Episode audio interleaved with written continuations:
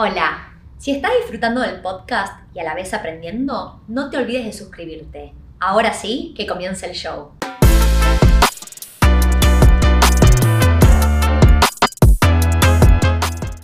Hola, mi nombre es Tiffy Rubinat. Bienvenidos al podcast de Wealthy en Español.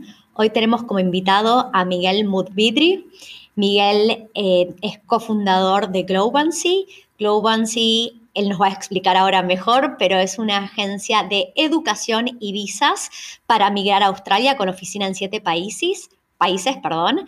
Y el objetivo o el tema de hoy es hablar acerca de los cambios en visas y políticas migratorias con el fin de la recuperación económica australiana. Hola Miguel, ¿cómo andás? Hola Tiffy, ¿cómo estás? Gracias por tenerme en tu programa.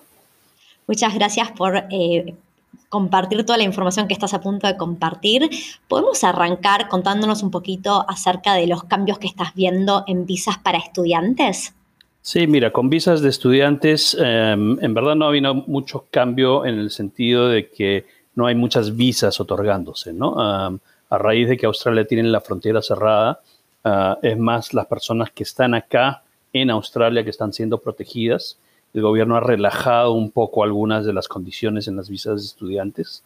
En algunos sectores como aged care, que es cuidado para mayores, en hospitality, que es restaurantes, en supermercados, en agricultura, en algunas áreas, el gobierno ha relajado el tema de, trabajo para que el estudiante, la limitación normal que existía de 40 horas quincenales o, o 20 horas a la semana, eso está siendo relajado y los estudiantes pueden trabajar full time mientras estudian, ah, lo cual es bueno para los estudiantes, pero claro, deben recordar que eso es ahora durante la pandemia y es parte de un programa del gobierno para poder recuperar ciertas industrias que se han visto afectadas porque no están entrando otros visados, ¿no? Por ejemplo, las personas que tenían Work and Holiday Visa no están ingresando al país y eso significa de que muchos sectores se ven afectados al no tener esa mano de obra temporal que siempre llegaba todos los años. Claro, tiene muchísimo sentido. O sea, personas que ya están adentro de Australia, porque en este momento no se puede volver a entrar y ya tenían una visa de estudiante, ahora si están trabajando en alguno de los sectores que acabas de mencionar, pueden trabajar más horas por semana. Sí, otro, otro, otro, otro que, otra cosa que hemos visto con estudiantes, principalmente con estudiantes que ya están por terminar y principalmente con estudiantes que han estudiado carreras que están listadas o carreras que tienen cierto flow hacia visas de residencia, especialmente aquellos que están estudiando en zonas regionales, se están viendo bien beneficiados especialmente con visas de residencia, ya sea provisionales como la visa 491 o permanentes como la 190, ¿no? Porque los estados están tendiendo a patrocinar siempre y cuando cumplan con todos los requisitos a las personas que ya cumplen con los requisitos para poder aplicar a esos visados en las regiones, ¿no? Entonces, hay, hay eh, como en todos, siempre hay algunos que se benefician en, estos momentos.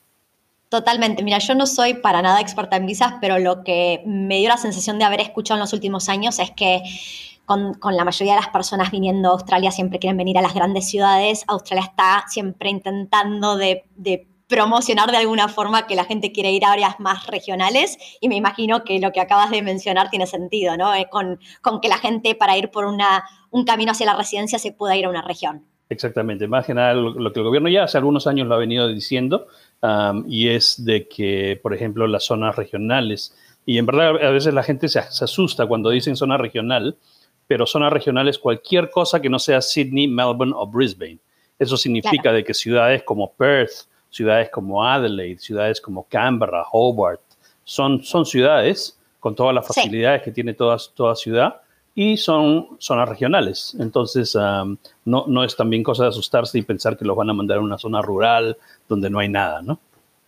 Claro, totalmente. No sabía, por ejemplo, que Canberra era considerado regional. Mira vos. Sí, para efectos de, de las visas ahora, en verdad cualquier cosa que no sea Sydney, Melbourne o Brisbane es regional. Ya está, buenísimo, bueno saberlo, es una buena regla. ¿Y qué industrias estás viendo que están sufriendo la mayor escasez de mano de obra? Bueno, agricultura es una de ellas, obviamente por el tema de los work and holidays que no están viniendo a trabajar. Eh, normalmente esos, trabajos se, suplían con los work and holiday makers um, y son casi 60 países que tienen acuerdos con Australia para work and holiday. tanto de Asia, Europa y Latinoamérica. Otras áreas son hospitality, que ha sido muy afectada en la zona, especialmente en zonas regionales, pero inclusive en la ciudad. Nosotros tenemos varios clientes en la ciudad que tienen restaurantes o cafés y están teniendo problemas en poder contratar personal. Y eso otra vez, uno, porque no están viniendo tantos Work and Holiday Makers y también porque se ha disminuido significativamente el número de estudiantes, porque no hay nuevos estudiantes viniendo desde hace casi un año y un poco más, ¿no? Entonces, claro, tiene... Sí. Todo lo que estás diciendo hace sentido al faltante de que desde que las fronteras se cerraron en el 2020, me imagino que esto fue más o menos mediados de marzo, o sea, la migración en el último año ha sido negativa en general, me imagino, porque la gente se va y no, si no uno no es residente o ciudadano no puede volver a entrar, básicamente. Y básicamente en el año 2020, en el año fiscal 2020 y en el 2021, la migración va a ser casi negativa y vas a ver de que probablemente el 22 se va a comenzar a recuperar y para el 2023 recién se va a ver un aumento de repente en los números de migración, ¿no? Que es lo que esperamos. Australia es un país de migrantes, es un país hecho de migrantes, es un país que crece con migrantes, crece tanto poblacionalmente como económicamente con la, migración. Entonces, a pesar de que a veces en la prensa no, no, pareciera que fuera un país de migrantes porque, por la prensa negativa que a veces se recibe, pero es un país de migrantes y, y una gran proporción de australianos son o hijos de migrantes o migrantes mismos, ¿no? Exactamente. Y a ver, uno pensaría que la migración y el tema visas no está tan relacionado con las inversiones inmobiliarias, pero van de la mano. Sí. Yo, yo con cada persona que arranco a conversar acerca de las propiedades, siempre empiezo explicando que Australia es un país que su población crece gracias a la migración, la, mayor cantidad de personas suelen venir a las grandes ciudades, Sydney, Melbourne, y por eso todo lo que acabamos de explicar. Y cuando hablo de propiedades, Sydney, Melbourne, en los últimos 10, 20 y 30 años han tenido la mayor, los mayores crecimientos en los precios de las propiedades porque es donde está la mayor demanda, ¿no? Eh, entonces, todo tiene sentido, Iván. Y especialmente, por ejemplo, en el tema de departamentos, ¿no? Departamentos especialmente en las zonas urbanas o más cerca a la ciudad es donde los estudiantes vienen y viven. Entonces ahí comparten y, es, por eso que los precios de departamentos cerca de la ciudad siempre han subido de precio. Y ahora justamente que ves que hay menos estudiantes, has visto que eso ha cambiado, ¿no? Y más bien ha disminuido un poco el precio de los departamentos justamente por, un tema temporal y eso una vez que, las visas se, reanuden probablemente va a venir nuevamente con fuerza, ¿no? Yo creo de que una vez, sí no, digo, es un, re buen punto el que estás haciendo. Sí, yo creo que una vez de que Australia, de, bueno, en general, una vez que Australia reabre y una vez que la pandemia comience a controlarse alrededor del mundo, yo creo, y ya se quite este título de pandemia mundial, yo creo de que Australia va a ser uno de los países más fuertes en su recuperación, ¿no? Eh, coincido, estoy de acuerdo con todo lo que acabas de decir. Justo esta semana para el podcast en inglés eh, me tuvieron como invitada para hablar acerca de departamentos versus casas y yo, tengo una filosofía cuando hablamos de inversiones inmobiliarias que es cuando todo el mundo está yendo hacia un lado, está bueno mirar hacia dónde no está yendo la gente porque ahí es donde están las mejores oportunidades.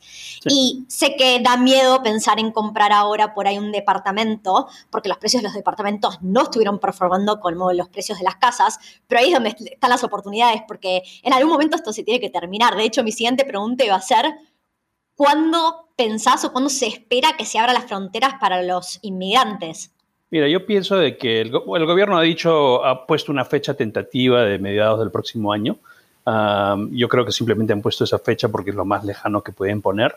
Eh, yo creo que una vez que la población australiana esté mayoritariamente vacunada, no, no va a ser un 100%, pero si llegamos a un 70% de vacunación, ya es un buen número y casi todos los expertos están diciendo de que eso es cuando el gobierno va a considerar reabrir fronteras, ¿no?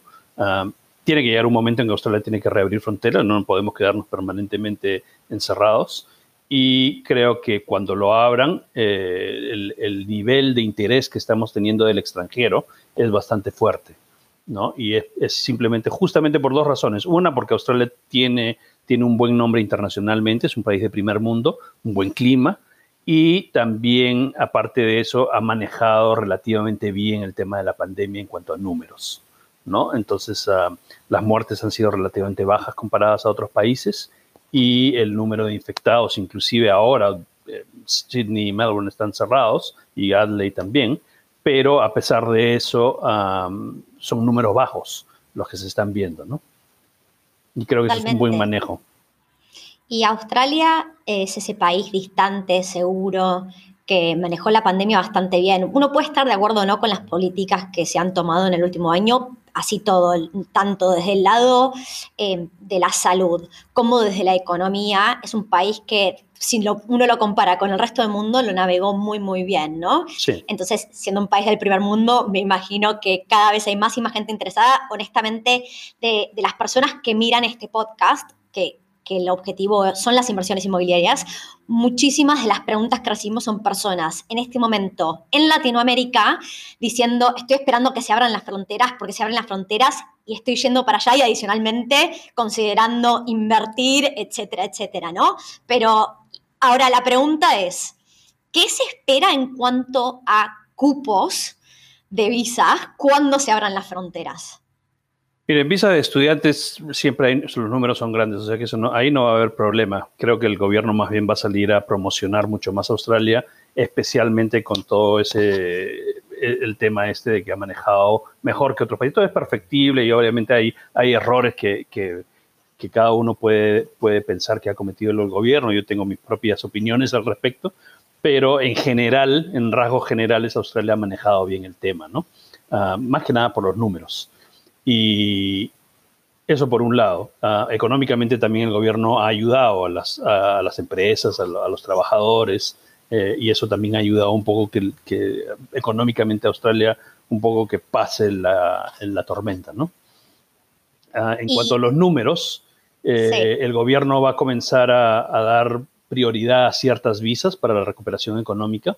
Los estudiantes no creo que se afecte mucho el número de ahí, van a seguir viniendo y van a seguir números fuertes pero en cuanto a otras visas, hay visas de, inversión que el gobierno va a querer promocionar, hay visas de habilidades profesionales en carreras prioritarias, que ya existe una lista ahora de carreras prioritarias, y también hay unas visas que el gobierno está promocionando mucho, que son las visas de talento global, ¿no?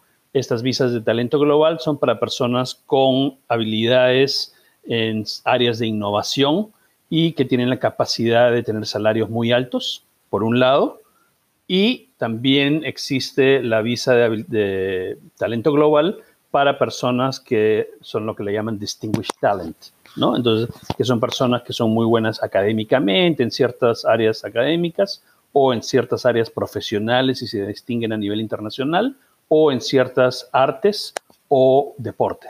¿No? Y esas visas también hemos visto que las personas las están consiguiendo. Pero el número mayor va a ser en esta área de innovación que el gobierno quiere promocionar. O sea, y cuando hablamos de innovación, ¿estamos hablando del sector, por ejemplo, tecnológico, IT, o, también incluye otras cosas que no, no sé, a mí por ahí no se me ocurren? Más, más que nada en, áreas tecnológicas, pero podría ser también fintech, por ejemplo, ¿no? Que es un área que también el gobierno quiere, quiere promover. Perfecto, perfecto. Yo, una de las... Em, vi un artículo cuando apenas empezaba toda la pandemia, que te, que te, lo compartí, donde intentaban de explicar qué iba a pasar con la migración. Este artículo presenta un gráfico de, de la migración de los últimos 100 años en Australia y una de las cosas notorias en el gráfico es que después de cada depresión o recesión, Australia reactiva su economía con la inmigración, ¿no? El hecho de que venga gente al país hace que la economía empiece a, funcionar, la gente empieza a gastar, la gente requiere alojamiento, etcétera, etcétera. Y con tanta gente esperando que se abran las fronteras, me imagino que acá se debe como haber acumulado ganas de gente de venir al país. Sí, y yo creo que Australia en eso tiene, tiene la suerte de que uno es un país de primer mundo y va a poder escoger quién viene, ¿no? Al poder escoger, también escoge al, lo, como ellos dicen, the, the, brightest, ¿no? Eh, los que más ellos piensan que tienen la capacidad para poder reactivar esta economía, ¿no? Eh, y sí, va a haber un crecimiento. El gobierno ha dicho justamente el 2020, el 2021 y tal vez el 2022 la, la migración va a ser bastante baja o negativa, pero a partir del 2023 ya se van a comenzar a ver ah, números más grandes en migración, ¿no? Y eso justamente va, va a calzar con el fin de la pandemia y, ya los números y las personas ya viniendo sin mayor problema. Tengo entendido que cuando miramos qué países o, gente que viene a Australia, de qué países, por ejemplo, de Latinoamérica es más popular, sé que uno de los em, grandes influyentes sería eh, la Work and Holidays y no todos los países tienen Work and Holidays. Pero cuando consideramos visas de estudiante, otras visas, ¿hay algún país de Latinoamérica que sea así como mucho más grande en cuanto a importación de, personas a Australia? En cuanto a números, sí. Brasil obviamente es el, que más estudiantes trae, seguido probablemente por Colombia eh, en cuanto a números reales de estudiantes, pero eh, eso no se traduce generalmente en visas de residencia permanente necesariamente, ¿no? ¿Por qué? Porque muchos de los brasileños no se quedan, ah, tienden a regresarse, ah, pero también va por ciclos, ¿no? Y depende mucho de la como sabemos, la, situación política y económica en Latinoamérica también va por, por ciclos. Y creo que va de la mano de eso, ¿no? En general, en Latinoamérica, el latinoamericano tiende a regresar si es que las cosas están bien en Latinoamérica, pero este, si las cosas no están tan bien, entonces tratan de quedarse y ver la forma de quedarse. Me imagino que hay mucha gente ahora queriendo quedarse.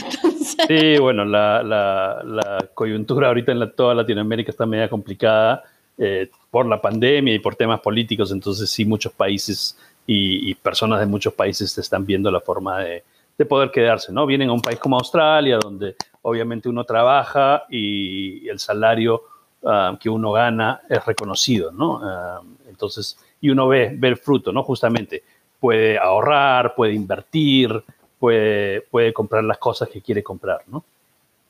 Esa es la gran diferencia cuando uno piensa qué trabajos estoy dispuesta yo a hacer en Argentina y, tiene mucho que ver con trabajos que por ahí yo no haría en Argentina porque no se paga lo suficiente. Uno llega a Australia y no importa cuál sea el trabajo, la mano de obra acá es muy cara, se paga bien en general y entonces desde que uno llega, cuando empieza a trabajar de lo que sea, mientras que mantenga un costo de vida relativamente bajo, se puede ahorrar bien. No, solo hablo de llegar a fin de mes, sino de ahorrar, hacer viajes. Es un estilo de vida muy lindo. Sí, en general, obviamente hay algunas ocupaciones que son mal pagadas, pero en general Australia es un, país donde, donde el fruto de tus labores por lo menos se ve, remunerado, ¿no? Y, y puedes justamente lo que tú dices, ahorrar, viajar, ahorrar lo suficiente para poder comprarte un, departamento, una casa eventualmente y de repente como, como lo que tú haces es buscar inversiones para poder también tener un poco de ese colchón para poder hacer las cosas que uno quiere, ¿no? Exactamente. Bueno, vamos a hacer la pregunta final que le suelo hacer a todos los, eh, todas las personas que se suman al podcast, que es ¿qué significa la palabra riqueza en inglés wealth para vos? Yo, es una palabra bastante compleja porque puede significar varias cosas, ¿no? Y depende bajo qué ojos lo estás viendo, ¿no? Pues, si lo estás viendo desde el punto de vista monetario, si lo ves desde el punto de vista espiritual, desde el punto de vista cultural, por ejemplo, ¿no? Muchas personas culturalmente pueden pensar que, tienen toda la riqueza del mundo, ¿no? Pero yo creo que es una mezcla de todo, es un, es un balance, es un balance de las tres cosas. Yo leí hace un tiempo algo y justamente cuando, cuando mencionaste que eh, preguntabas esto a todos, yo, yo busqué un quote que, que, se me había olvidado, pero que lo tenía ahí apuntado, que es de Henry David Thoreau. Y él lo va a decir en inglés y después lo va a traducir. Y él dice, wealth is the ability to fully experience life.